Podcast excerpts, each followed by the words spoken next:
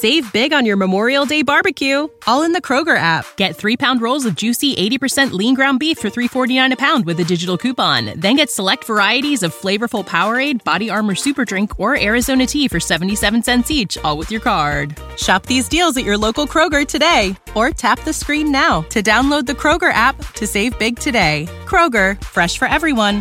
Prices and product availability subject to change. Restrictions apply. See site for details.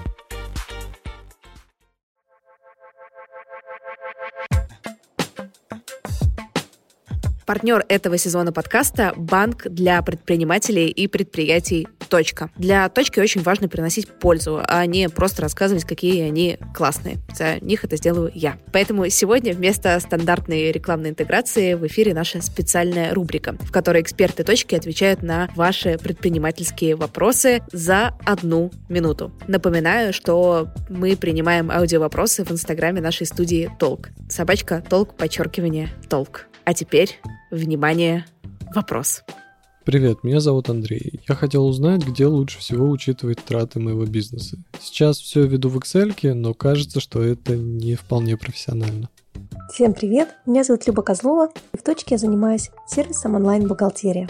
Выбор программы или сервиса для ведения расходов зависит от того, что вы хотите получить на выходе. Если вам нужно фиксировать расходы для налоговой, подойдет любая онлайн-бухгалтерия. Если же вы хотите вести управленческий учет, то тут выбор разнообразный. На сайте справочной точки есть статья, где мы сравнивали несколько сервисов для ведения управленческого учета. Если перед вами не стоит сложных задач, вы работаете один и вам не нужно собирать документы для налоговой, то можно посмотреть и программы для ведения личного и семейного учета. В некоторых из них можно довольно подробно вести учет и анализировать расходы.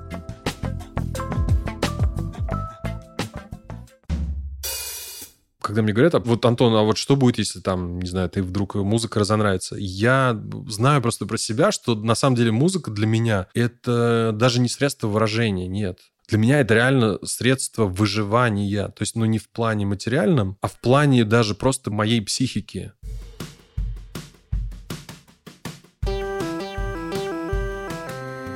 Привет, меня зовут Кристина Вазовский, и это «Провал» — подкаст о ситуациях, в которых что-то пошло не так. И сегодня у меня в гостях Антон Севидов, основатель и лидер группы Tesla Boy. Поехали!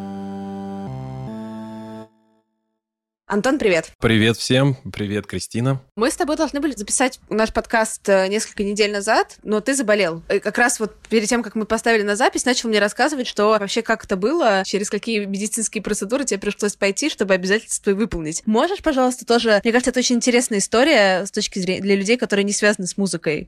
Какие могут быть у тебя здесь э, обязательства и э, на что приходится идти, чтобы их исполнить? Ну, на самом деле, ситуация была действительно очень-очень очень неприятное в том смысле, что голос — это такая штука, да, которая, в общем, неважно, есть у тебя температура, нет у тебя температуры. То есть, грубо говоря, выйти с температурой сыграть на рояле или на каком-то другом инструменте ты можешь, да, это возможно. Но если, грубо говоря, связки по какой-то причине, там, на них простуда, да, или какая-то инфекция. Ну, то есть для людей, которые не связаны с певческой профессией, ну, простуда и простуда, да, ну, господи, неприятно, но пройдет. Вот, а когда это твой инструмент, то, конечно, тут получается что от тебя, в общем, мало что зависит, да, то есть э, тебе приходится делать максимум возможного, да, то есть э, и это, да, набор определенных процедур, и, и вот как бы я на самом деле заболел за где-то 5 дней до выступления в Санкт-Петербурге на фестивале «Стереолето». Слава богу, это был не ковид, ковидом я переболел еще до Нового года,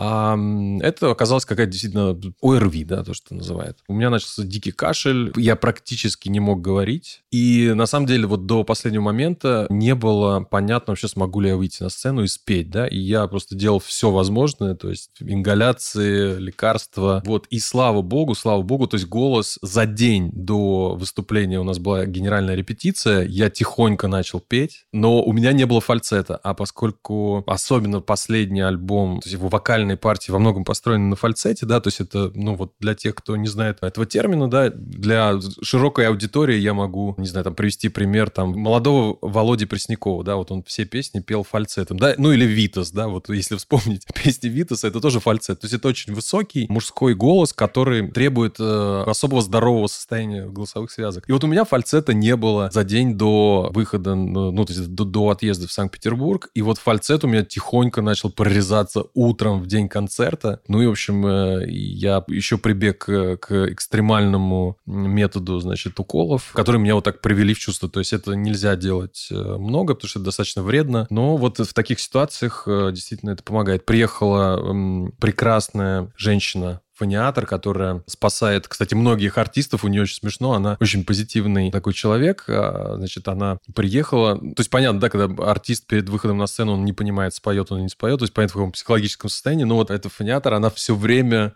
очень позитивно всех заряжает. И, значит, она ходит с селфи-палкой И после того, как она заливает в связки разные препараты, там в том числе адреналин, для того, чтобы, ну, мышцы пришли в тонус, вот, она говорит, давай сделаем фотографию. Я говорю, извините, а давайте после концерта. Хорошо, после.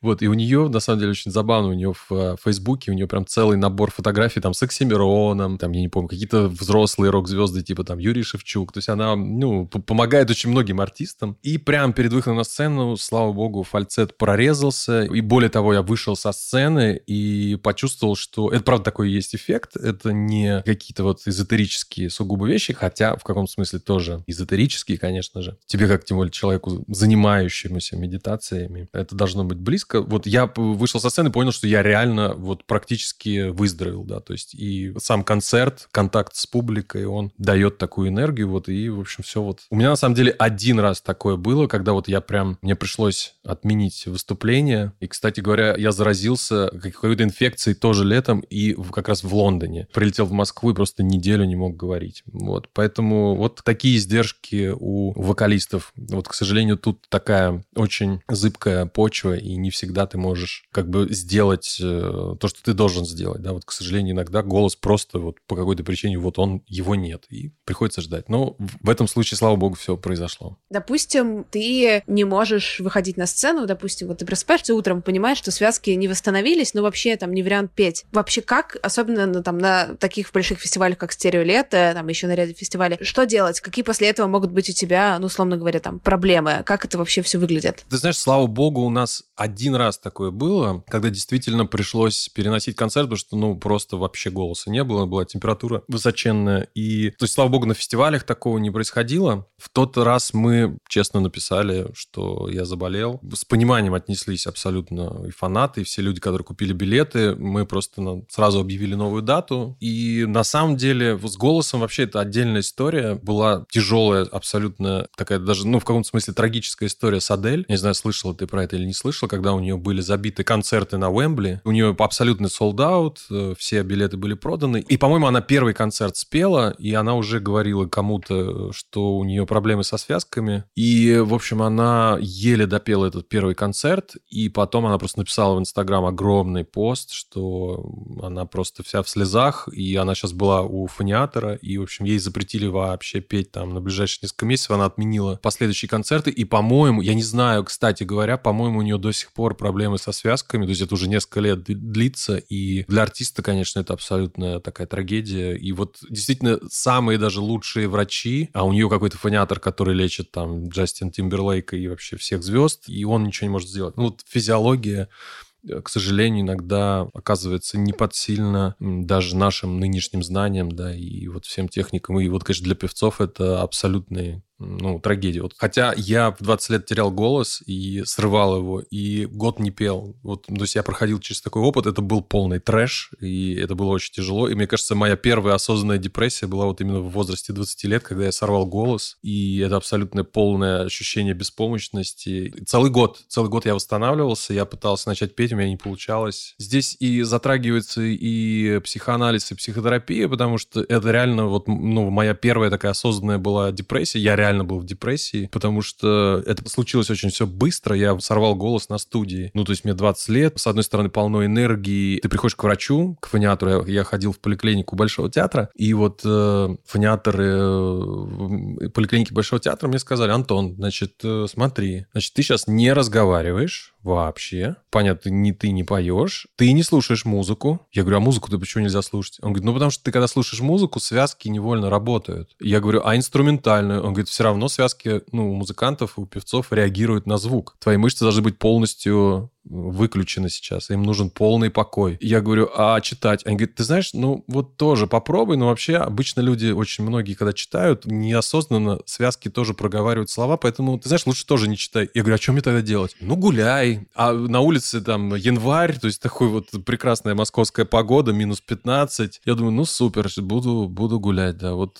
что остается? Я просто впал в депрессию, и вот э, в какой-то момент, когда я понял, что у меня, я начинаю уже разговаривать со своими родственниками, которые уже покинули этот мир, я подумал, что, по-моему, это все уже надо как бы остановиться и сходить к какому-то... Тогда я не знал, что есть психоаналитики, вот знал, что есть только психологи, психиатры, вот. И пошел, неудачно, кстати, пошел. Мне очень не понравилось тогда, потому что это был психиатр, который решил прописать мне просто транки, я их не стал пить. Он меня спросил, говорит, а что вы, говорит, что вы так переживаете? Я говорю, ну вот голос сорвал, я вот хочу быстрее начать опять петь. И он сказал, так а что, вы начнете петь и опять сорвете? Я понял, что диалога не получается, в общем, и грустно, так сказать, покинул кабинет. Но, кстати, из плюсов, если говорить из плюсов вот того депрессивного состояния, я, как, я же вообще джазовый изначально парень, то есть э, мой папа слушал фанк, соул, джаз, и я вообще никогда не воспринимал гитарную музыку, то есть люди, играющие рок с гитарами, для меня всегда, ну, казались, то есть я так в такой был, как бы немножко снобской позиции, они для меня всегда были какими-то такими недоучками, да, ну, вот играют там свои четыре аккорда. И я как-то мимо меня прошла вся вот эта музыка, хотя я уже занимался электроникой, и вот в этот момент, когда у меня была депрессия, мне попал, э, значит, альбом Radiohead «Амнезиак», и я ничего не мог слушать, кроме «Амнезиака», я поехал на горбушку, купил все альбомы Radiohead, и, э, несмотря на запрет Зои Андреевны из Гарышевой, фониатора Большого театра, я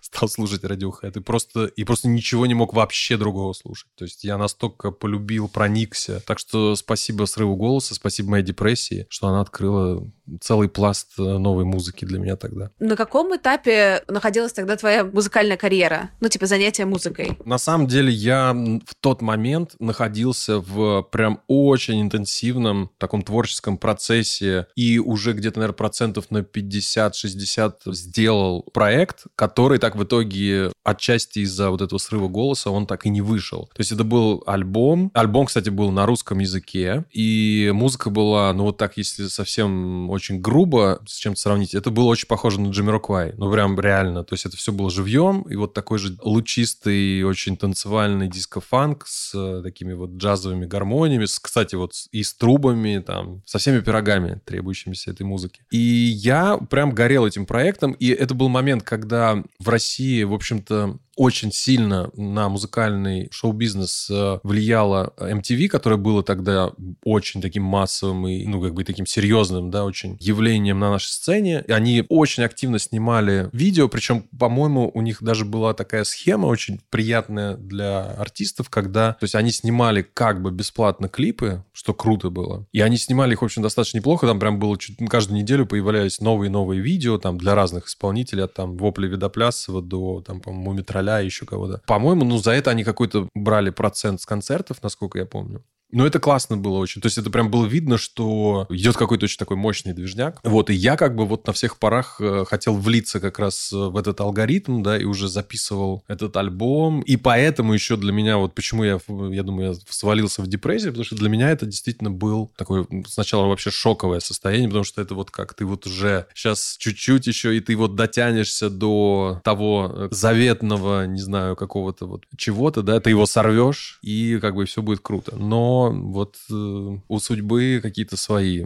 оказались планы на этот счет. Мне пришлось еще подождать 8 лет, как выяснилось впоследствии. Было ли в тот момент какое-то обесценивание в духе, ну, типа, что ты, чувак, тебе 20 лет, найди нормальную работу, песни песнями? Мне, правда, очень повезло, и я в этом смысле действительно как-то очень рано просто почувствовал, что я ничем другим заниматься, в принципе. Это даже, знаешь, вот анализируя по прошествии вот лет, я даже думаю, что это вопрос был не то, что желание, да, а это вот реально, ну вот как любовь, да, когда ты вот влюбляешься в кого-то, да, вот ты даже, ну, ты не можешь проанализировать, почему. Но вот очень часто даже непонятно. То есть можно, да, говорить, что, я не знаю, там, мне нравится юмор этого человека, там, красота, привлекательность, там, не знаю, то, все, 50 Но в целом все равно как бы непонятно, почему вот ты вдруг ты влюбляешься. И как бы это невозможно объяснить. И вот мне кажется, у меня с музыкой какая-то такая же история. То есть я очень достаточно рано... Меня же вообще, ну, изначально хотели в, отдать... У меня семья спортивная, и дедушка футбольный тренер известный советский, дядя известный футболист советский был. Папа занимался хоккеем, вот. Хотя он профессиональную карьеру спортивную не стал потом продолжать. Из меня хотели сделать теннисиста. Я занимался, честно, три года в школе «Динамо», отходил на тренировки, вот. Но, слава богу, по воле вот случая меня пригласили в хор «Веснянка», и родители, слава богу, почувствовали, спросили меня, то есть они меня поддержали с музыкой, и вот это, на самом деле, ну, действительно мое счастье, что родители спросили, да, у своего ребенка, чем ребенок хочет заниматься. То есть не, не стали гнуть дальше линию, потому что в тот момент теннис как раз э, был очень таким... И Борис Николаевич Ельцин играл, и, в общем, и куча теннисистов звезд. Это все как-то очень было прям популярно. Да? Поэтому у меня никогда не было дилеммы. Я как будто бы даже об этом не задумывался никогда. То есть у меня, у меня знаешь, у меня единственное, может быть, иногда были компромиссы. Я попробовав, понял, что это точно то, чем я не хочу заниматься. Моя вообще первая работа за которую я получал деньги, она была в ресторане. Я играл джаз в ресторане, когда мне было 16 лет.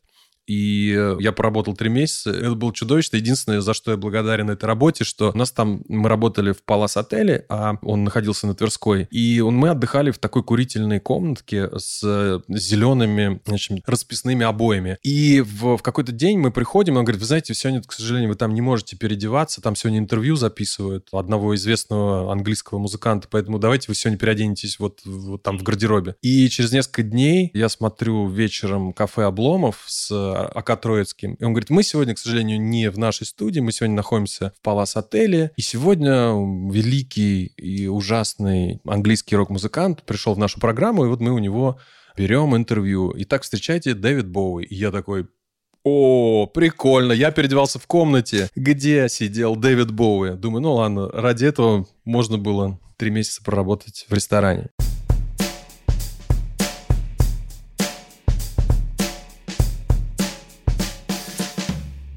Ты сказал, что вот у тебя была такая, ну, не знаю, там, амбиция, что вот сейчас ты в 20 лет доработаешь, и что-то классное случится, а случилось оно через 8 лет в итоге. Ну, вот этот вот рубеж 8 лет, что там произошло? У меня произошла, значит, тоже достаточно такая, с точки зрения именно проекта, да, и его реализации неудачная попытка. То есть с точки зрения творчества, я считаю, она была удачная. Это группа Неонавт, которая пела на русском языке. И, в общем, мы даже поиграли на каких-то фестивалях, записали альбом и подписали контракт с Universal. Ну, вот как только мы подписали контракт с Universal, и, в общем, общем, готовы были его выпускать. В этот момент, в, как это частая очень история, кстати говоря, достаточно проблематичная, с, на Западе то же самое. Вообще где-то 98% подписываемых музыкантов на major-лейблы, на большие, они не становятся звездами. И вообще это скорее для них становится проблемой, да, потому что контракты очень жесткие с major ами. И меняется руководство. То есть э, текучка кадров, то есть нас подписал Дэвид Джанк, который в тот момент как раз э, привел к такой мировой славе группу Тату. И он он э, вот следом за Тату, у него была такая мысль, что вот сейчас будет группа Неонавт, да. Как только он нас подписал, его просто берут и увольняют. И меняют на Диму Конова, который, кстати, проработал очень долго. Вот он, по-моему, только недавно ушел из Universal Music. Вот. И Дима Конов, э, ну, как бы у него свой взгляд был. Притом мы с ним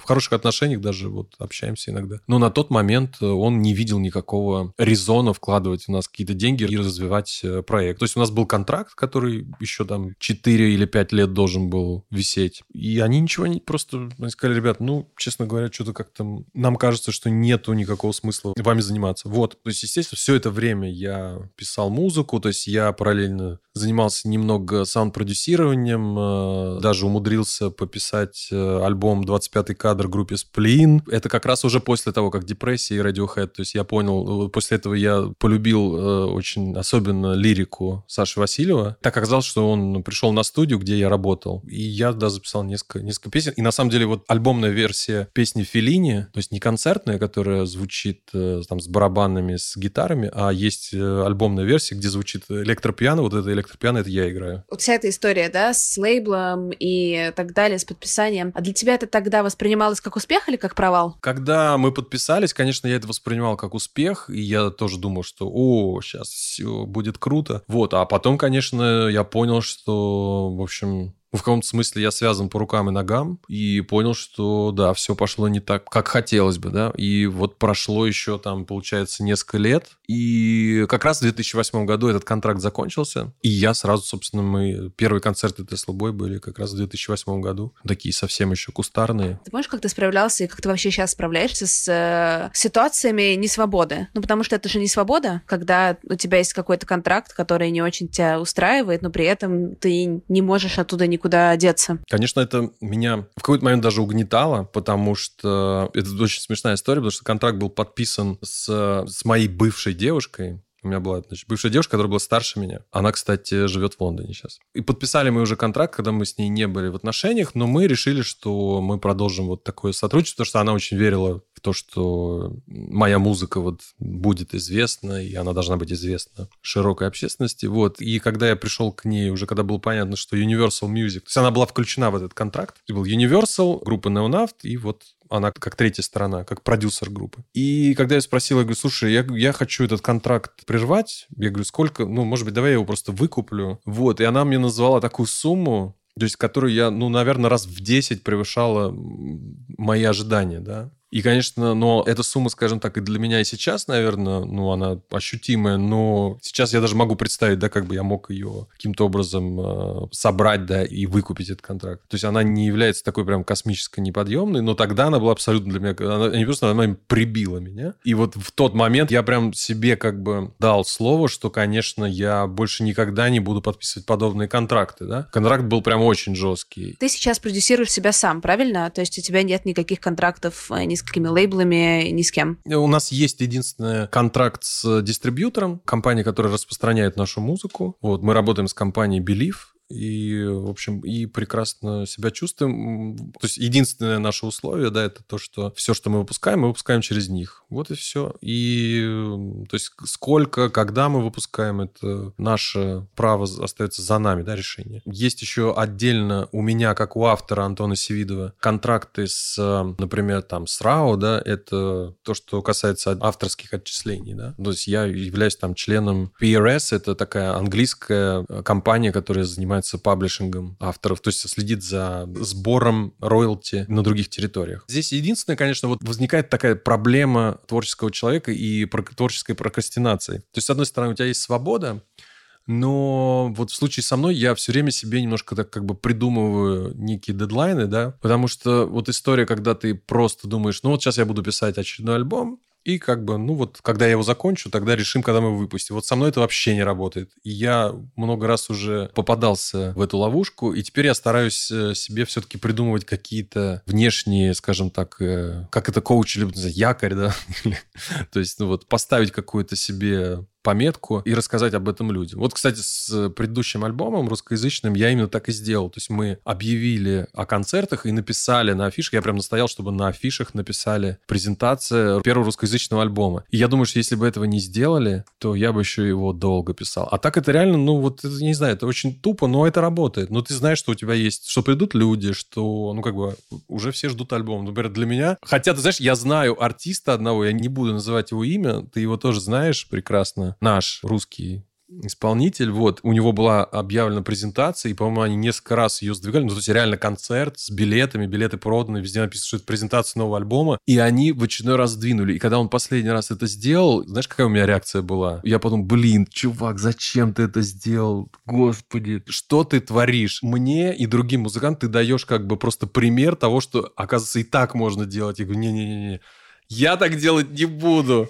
Я не буду так делать. И знаешь, еще я вот недавно совсем для себя понял такую вещь, что мы очень часто живем в, с такой мыслью, что ну вот сейчас я что-то проработаю, вот что-то улучшу, вот сейчас тяжело, но вот настанет день, когда все станет прекрасно, я буду там творить, и все будет легко, деньги будут там как-то сыпаться с неба, все будет делаться, записываться. И я понимаю, что на самом деле нет никакого алгоритма, то есть алгоритм все время ты его как бы чуть-чуть перепридумаешь. Я не знаю, кстати, как у тебя в этом смысле, есть ли такое же ощущение, что все время, на самом деле, такой какой-то бесконечный процесс, и это круто. Ну, то есть, когда и ты меняешься, и вокруг все меняется, и постоянно все время надо немножечко что-то менять. То есть, нет ничего такого, грубо говоря, так, это вот здесь вот мы делаем так, и оно всегда будет так вот работать. То есть, оно сегодня оно работает, а завтра, например, оно не работает. Поэтому вот такая же история, которую я рассказал про э, объявление концертов, да, там, за несколько месяцев. Может быть, сейчас она работает, дай бог, она еще будет работать. В какой-то момент, может быть, я вот поступлю как тот артист, не дай бог, конечно.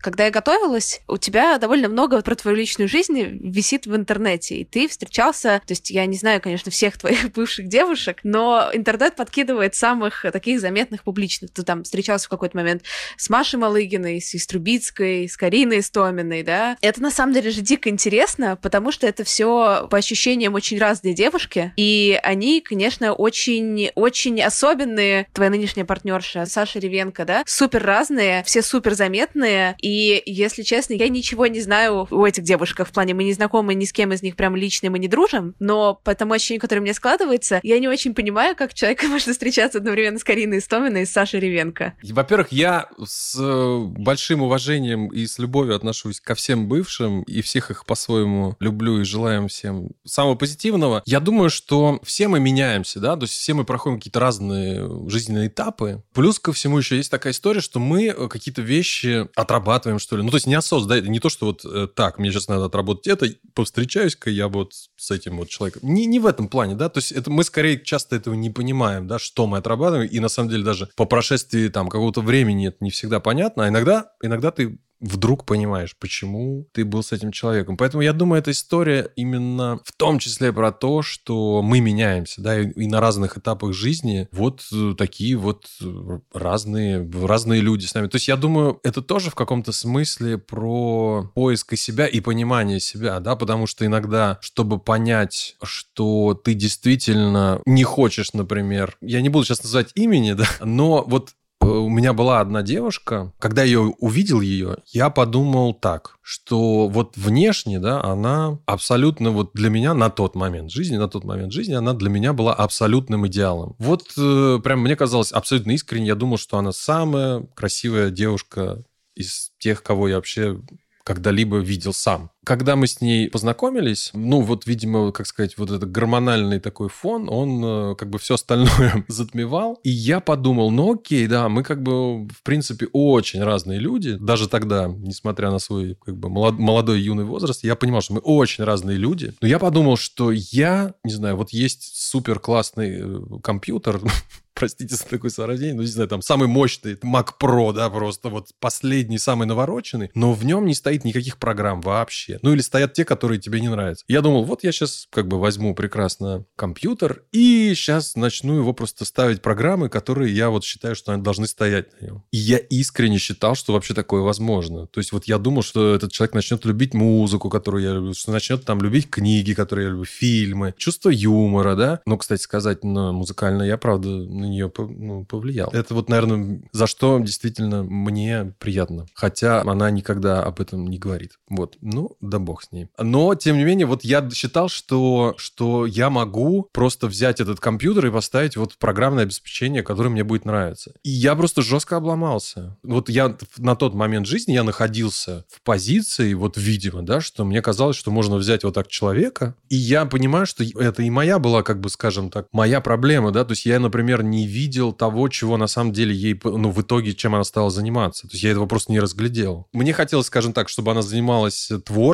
да, таким. А ей казалось, ну, ей как бы немножко другое нужно было. И действительно, ну, видимо, вот надо было вот такой путь пройти, чтобы увидеть э, и вообще вот встретить человека, с которым я сейчас. Ну, я действительно, ты знаешь, вот этот вопрос, который ты, мне он как бы действительно близок, и я сам порой, знаешь, задавал его себе, из серии, когда ты вдруг видишь откуда-то что-то про там кого-то из своих бывших, да, какую-то не самую такую, скажем, необычную какую-то историю, да, и ты думаешь, блин, я с этим человеком был, и ты думаешь, what the fuck, почему? То есть это вот как раз к вопросу. Так, если суммируя все, в общем, Кристин, я тоже сам удивлен. Ты в одном из э, своих интервью, довольно в целом не, не супер свежих, да, ну и не супер-супер старых, ты говорил, что мой личный опыт и мое видение подсказывает, что две звезды могут найти общий язык э, но все равно кто-то должен встраиваться в хвост. По крайней мере, в моем случае это абсолютно точно. На состояние Антон Севидов э, лета 21 года, это до сих пор тебе созвучно? Не, да, вот вообще не созвучно. Да, ты знаешь, я абсолютно в этом смысле отошел от этого, от этой концепции. Ты знаешь, на самом деле, э, вот э, с Сашей у меня абсолютно это поменялось. Абсолютно. Причем как-то оно абсолютно естественно и само поменялось. Может быть, это действительно с возрастом просто приходит. Я начал испытывать дикий кайф. Во-первых, конечно, это связано с очень большим уважением к, к человеку и к его делу. Вот это очень важно, да. То есть я реально с большим уважением отношусь к Сашиному ремеслу. И вообще я вот могу сказать, что меня всегда вызывает такой трепет, когда я вижу людей вот фанатично занятых своим делом, да, вот которые действительно горят им. И меня всегда это вызывает прям дикий восторг и уважение. Вот, конечно, Саша, она абсолютно такой человек, хотя у нее хороший очень, мне кажется, баланс между своим каким-то внутренним миром, да, и какими-то простыми радостями. И скорее я даже у нее учусь радоваться простым вещам, потому что для меня, например, вообще я только недавно стал разрешать себе радоваться мелочам, потому что мне всегда казалось, что это не стоит тратить на это энергию, вообще нельзя даже, да, то есть радоваться можно только большим победам, и вот к ним нужно идти там, ну, я имею в виду творческим каким-то так. И как раз я вот, не знаю, я какой-то поймал просто кайф от того, что человек, с которым ты находишься, ты приходишь к нему на премьеру, да, я абсолютно искренне радуюсь и прям восторгаюсь. Вот сейчас э, совсем недавно был на премьере нового спектакля. Саша сейчас э, играет в спектакле, новом спектакле Богомолова по пьесе «Покровские ворота». Вот. И я был просто, ну вот прям в абсолютном таком кайфе и восторге. Смотри, а есть ли какие-то вещи, за которых тебе стыдно в отношениях? Типа за какие-то свои проявления? Конечно, есть какие-то вещи, которые, наверное, было бы лучше, если бы либо я их не делал, либо... Знаешь, это как люди говорят, ой, я бы сейчас так бы хотел, чтобы мне там было 18 лет или 20. И, кстати говоря, я, в принципе, я вспоминаю этот возраст, мне туда вообще не хочется. Я вот намного себя лучше сейчас чувствую. Вообще, не дай бог, кто-нибудь мне сказал, Антон, давай 18 лет вернемся. Нет, не хочу. Вот сейчас намного лучше, правда, абсолютно. И вот ты понимаешь, что ты, возвращаясь туда, да, ты можешь вернуться со своим ну, нынешним сознанием, да, со своими нынешними мозгами, да, со своими нынешними мозгами в той точке, наверное, ты бы по-другому поступил. Ну, ты же понимаешь, что ты возвращаешься туда, и мозги-то у тебя другие там, и сознание у тебя другое, и поэтому ты поступал, исходя из того, какое у тебя было сознание, твое понимание тогдашнего мира. Да, там действительно мы, ну, совершаем ошибки, и слава богу, сейчас есть очень много информации, да, для того, чтобы все это анализировать, что-то менять и как-то развиваться, становиться лучше.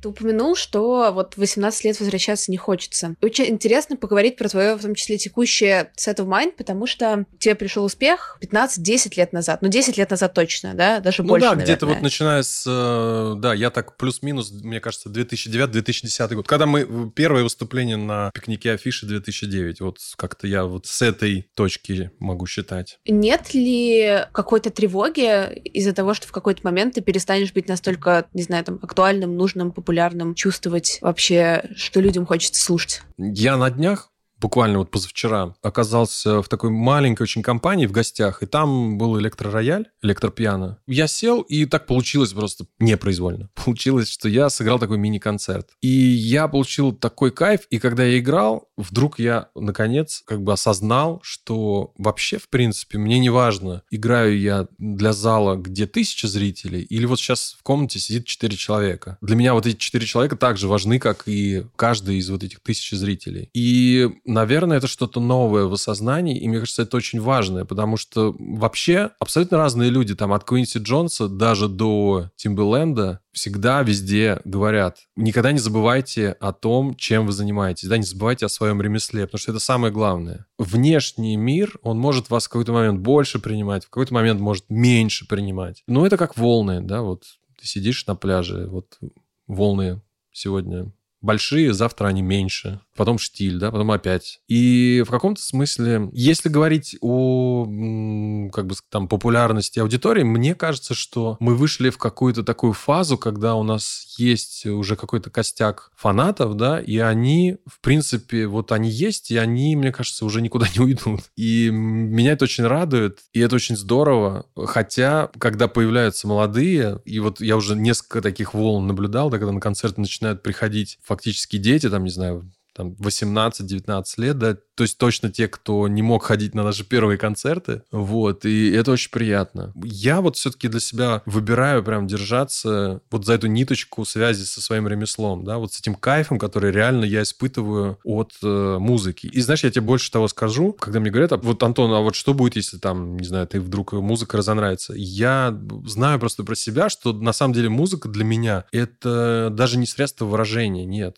Для меня это реально средство выживания. То есть, ну, не в плане материальном, а в плане даже просто моей психики. Даже когда у меня заполнен день, ну, например, у меня репетиция с группы Tesla Boy, и, ну, репетиция — это такая энергозатратная история, то есть она идет, как правило, часов 6, то есть и понятно, что ты за час уже выезжаешь, еще час ты приходишь в себя, то есть, ну, это вот получается часов 8, то есть у тебя минимум, да, это все э, отжирает. В такие дни, например, я не, как правило, не нахожу времени для сочинения музыки, чтобы чтобы посидеть вот в этой комнатке в своей студийной и что-то набросать новое. И я понимаю, что даже в эти дни я чувствую себя, ну, немного несчастным, несмотря даже на удачную репетицию. Просто мне требуется физически каждый день что-то сочинять. И когда я сочиняю каждый день что-то новое, мне становится лучше. То есть это просто мой способ такой существования. Ну, вот так вот устроена моя психика. То есть если я что-то не сочиняю, я впадаю в депрессию, мне плохо, меня все раздражает, меня могут обидеть вообще какие-то мелочи. А если я сочиняю, мне, в принципе, я чувствую, что мне как бы мало что может выбить из, э, из колеи. Как тебе кажется, есть ли разница в удовольствии, когда ты играешь на рояле, тебе слушают четыре человека, но когда при этом у тебя есть тысячи человек, которые тоже с тобой случаются, и когда у тебя всего этих четыре человека, и все, вот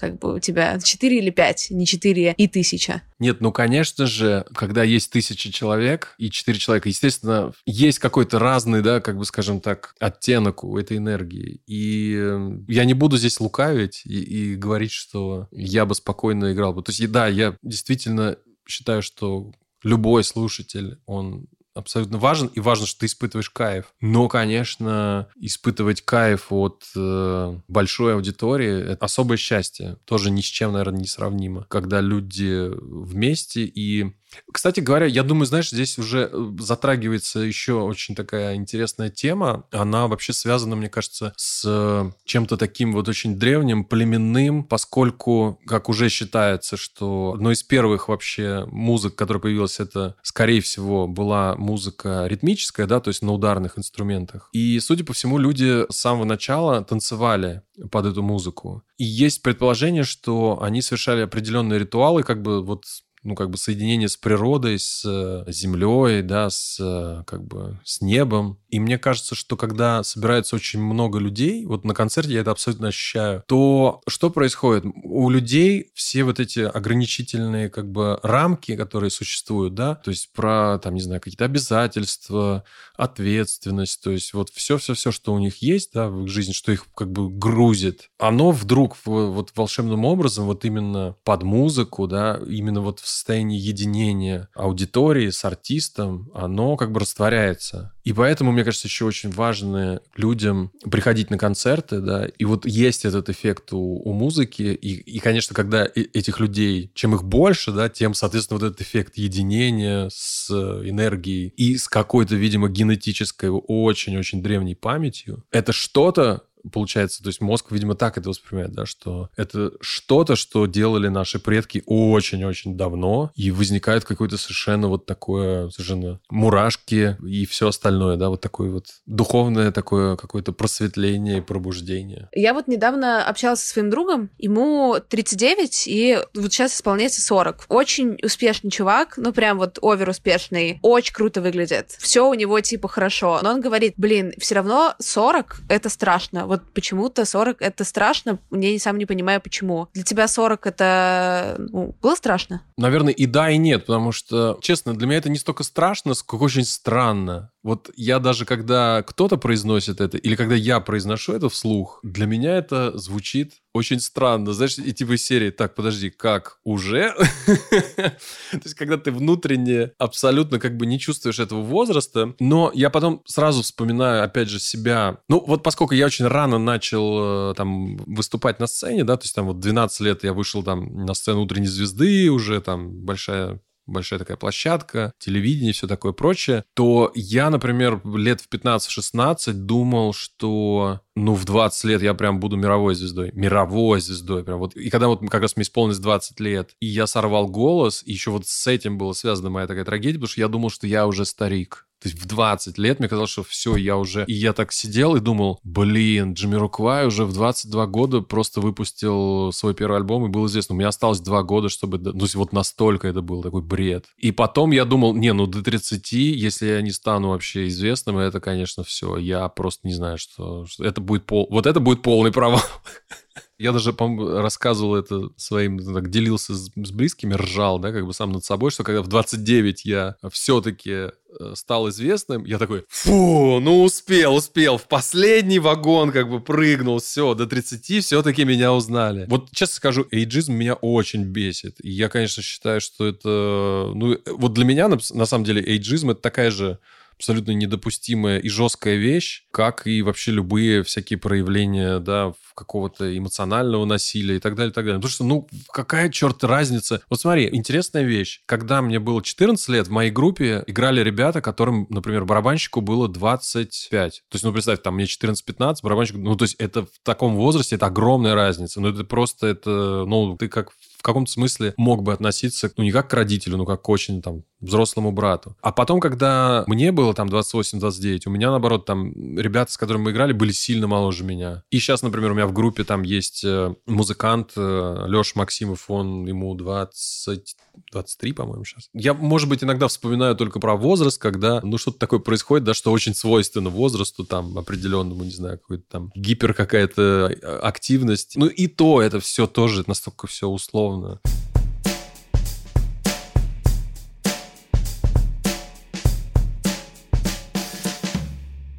Каким последний год был для тебя? Ты знаешь, у меня лично он был, с одной стороны, очень интересным, потому что, мне кажется, я вышел на какой-то личный такой новый уровень и в плане творчества, что для меня очень важно, и касательно работы с текстами. И я как бы то, что опять вернулся к русскому языку, мне тоже кажется, это очень важная история, и мне действительно это нравится. И в плане вообще музыкального какого-то восприятия и развития, да, какие-то новые вещи стали получаться, которые, может быть, раньше не так получались. С одной стороны. С другой стороны, конечно же, он для меня был тяжелым ужасно тяжелым, и последствия этой э, тяжести, я думаю, еще мне до конца предстоит пережить. Я говорю о, прежде всего, конечно, о потере близких людей. У меня от ковида ушла бабушка в марте в Минске, вот, которую я очень любил. Ну и понятно, что она все-таки возраст э, у нее был приличный, ей было 93 года. И я вот даже сейчас говорю о ней в прошедшем времени, и мне реально это сложно делать. это очень странно. Потому что я сегодня даже это вот э, подумал о том, что в каком-то смысле для меня даже потеря родителей, она, да, она была ужасно тяжелой, да, и так далее, и так далее, но все равно в этом как будто бы была какая-то подсознательная готовность. А вот бабушка, да, которая с детства, вот она почему-то всегда казалась вечной. Вот не знаю, вот она при этом, она такая энергичная, у меня была э, женщина абсолютно героическая, и мне, кстати, мне кажется, что вот она могла бы просто курсы по феминизму вести, потому что она сама, в общем, своими усилиями сделала какую-то свою такую карьеру, но опять же, карьеру в рамках э, того, что это может, можно называть было в Советском Союзе. Она из глубинки, из деревни, сама выучилась на медработника, она проработала 53 года в больнице, медсестру 53 года проработала в больнице. То есть это просто уже само по себе звучит. Из них 30 лет в детской психиатрии. То есть, ну, представляешь, какая, какие вообще нервы у человека были. Просто стальные. Она два года прожила в оккупации, два года в оккупации. То есть там на ее глазах ее маму э, избивали полицаи и делали вид, что они ее сейчас пристрелят. То есть на ее глазах. И вот она через все это прошла. Мы с ней за 10 дней до ее смерти, она была в больнице уже, мы созванивались с ней, я ей подарил iPad. Она звонила сначала по скайпу, потом скайп ей разонравился, и она стала звонить мне по вайберу. 93 года. 93 года человек разговаривал со мной по скайпу, по вайберу, то есть из больницы. И это, и это, я просто восторгаюсь, и вот, вот это круто. К сожалению, конечно, для меня вот ее потеря — это очень тяжелая история, и на самом деле это вот абсолютное ощущение беспомощности, потому что мы ничего не могли сделать. В Беларуси, к сожалению, все, ну, то есть официально все хорошо, естественно, но на самом деле все очень сложно с, с ковидной ситуацией. В общем, она, поехав с сердечным приступом, ее забрала скорая, ее в больнице заразили ковидом, потому что там никого не проверяли, то есть все лежали в одной палате, кашляла какая-то женщина, она всех заразила. Бабушку тогда перевели в отдельную больницу, в общем, и вот она, ее не стала. А еще раньше, за месяц до этого ушел очень близкий папин друг, и он такой для меня как бы был тоже связью с родителями, я его знаю, знал его с детства, и э, это тоже ковид, и э, причем он лежал в самой крутой клинике, с самой лучшей вообще аппаратурой, и ничего не смогли сделать. И это, конечно, это очень грустно, чудовищно. И понятно, что вот сейчас, особенно в эти дни, да, я чувствую просто истерию у людей. Очень сложное такое состояние психическое, да. Понятно, что вот, ну вот лично меня это коснулось. У нас все концерты отменены, все перенесено на осень. Ну, все, наверное, слышали про Дикую Мяту, да, которую отменили за 7 часов. То есть это реально, вот мне там в час ночи написал наш менеджер, что все отменено, и мы утром никуда не едем. Ну, конечно же, это сложный период, и как-то надо подстраиваться под это. То есть с этим не нужно бороться. Вот как-то надо свой страх и панику стараться все-таки занижать, да, и вот делать все возможное для того, чтобы вы и ваши близкие, да, как-то от всего этого каким-то образом чуть-чуть безопаснее себя ощущали. Вот. Как ты справлялся вот сейчас? В марте. Я как раз из тех людей, кто, при том, что было действительно как-то стрёмно, потому что мы заканчивали альбом, и у нас только-только вот это все начиналось, да, мы заканчивали его в конце февраля, получается, 2020 года. Мы доделывали треки, в, мы работали в Санкт-Петербурге в студии на Лендоке, и мастеринг э, треков мы делали в э, Лос-Анджелесе. Там просто живет звукоинженер, с которым мы работаем, Уоррен. И получилось так, что вот первый как бы такой звонок, очень такой совершенно конкретный и совершенно неожиданный, пришел именно из LA, потому что мы отослали ему треки. Значит, в LA как раз стали объявлять полный локдаун. И мы, значит, отсылаем треки, а чтобы сделать мастеринг, ему нужно было 12 часов. И он сидит в студии, и он пишет, э, значит, нам вечером, говорит, ребят, сори, я успел сделать там не все треки, а вот только 5, потому что, говорит, просто на территорию, ну, а это большой комплекс э, студийных зданий в Лос-Анджелесе, Universal. Просто зашли полицейские, и он говорит, я сидел, я думал, что меня не найдут, но, говорит, зашли просто в студию, чуть ли не лицом просто его в пол положили, сказали, чувак, если ты сейчас не уйдешь, мы тебя арестуем. Ну, типа, у тебя есть э, там 5 минут, чтобы убраться отсюда. Он схватил ноутбук, хард-диск, э, полетел домой и уже дома доделал с компьютера мастеринг альбома. И вот тогда мы поняли, что на самом деле как-то все очень сурово. И еще же было все непонятно, да, то есть сейчас уже как-то люди люди уже принимают в той или иной степени, да, то, что происходит. А тогда было страшно, потому что ничего не понятно, куча информации, все паникуют. Кто-то говорит, пейте аспирин, кто-то говорит, ни в коем случае не пейте аспирин, пейте, там, пейте нюрофен. Нет, нюрофен нельзя. Вот в Италии все умирали от нюрофена. И, в общем, этот просто поток этой, этой информации, он был удручающий. Но я как раз был из тех людей, я вернулся в Москву, мы доделали альбом, и я понял, что я так эмоционально просто выжат, что я просто кайфую сейчас. Никуда не надо ходить, все сидят дома. Я просто, честно говоря, вот первый месяц я кайфовал. Единственное, что я скучал по прогулкам, потому что я очень люблю гулять. И это, кстати, помогает очень сильно от всяких вот, в том числе, состояний, да, эмоциональных. Поэтому вот я воспользуюсь случаем, прям всем очень рекомендую, если у вас вдруг э, подступает какое-то настроение не очень хорошее, и не дай бог первые признаки депрессии, прям начинаете гулять, это очень помогает, прям подолгу.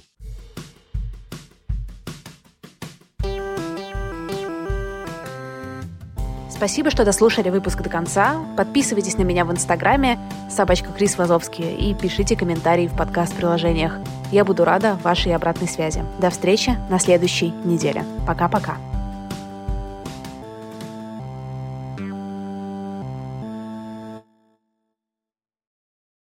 Introducing Wondersuite from Bluehost.com, the tool that makes WordPress wonderful for everyone.